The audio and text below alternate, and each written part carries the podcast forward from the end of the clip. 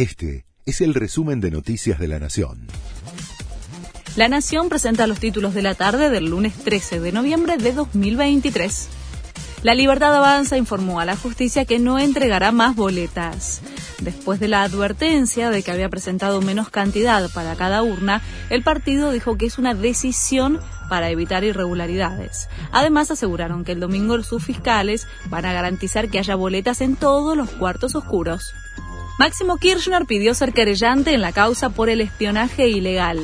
Se trata de la investigación sobre los contenidos del teléfono de Ariel Sancheta, un ex policía que trabajaba como espía inorgánico, cuyos objetivos fueron magistrados y dirigentes políticos, sindicales y periodísticos. Kirchner pide tener acceso a la causa para ejercer sus derechos procesales como particular damnificado. Andrés Ibarra y Mauricio Macri presentan la candidatura de la fórmula opositora en Boca.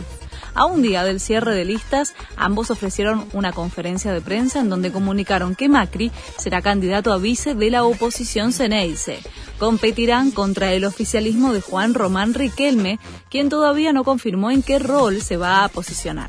Las elecciones en Boca serán el 2 de diciembre.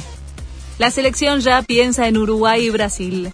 El plantel que dirige Scaloni, con Messi a la cabeza, se prepara para afrontar los dos compromisos por la fecha FIFA de las eliminatorias rumbo al Mundial, ante los uruguayos en la bombonera y los brasileños en Río de Janeiro.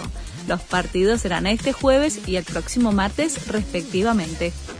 El ex primer ministro David Cameron es el nuevo canciller británico es el responsable de las relaciones exteriores del gobierno de Rishi Sunak como parte de una remodelación del Ejecutivo tras la partida de la titular de Interior, Suela Braverman, que dejó su cargo. Cameron era uno de los líderes más importantes del mundo cuando el plebiscito que terminó en la salida de Europa puso fin a su gestión. Este fue el resumen de Noticias de la Nación.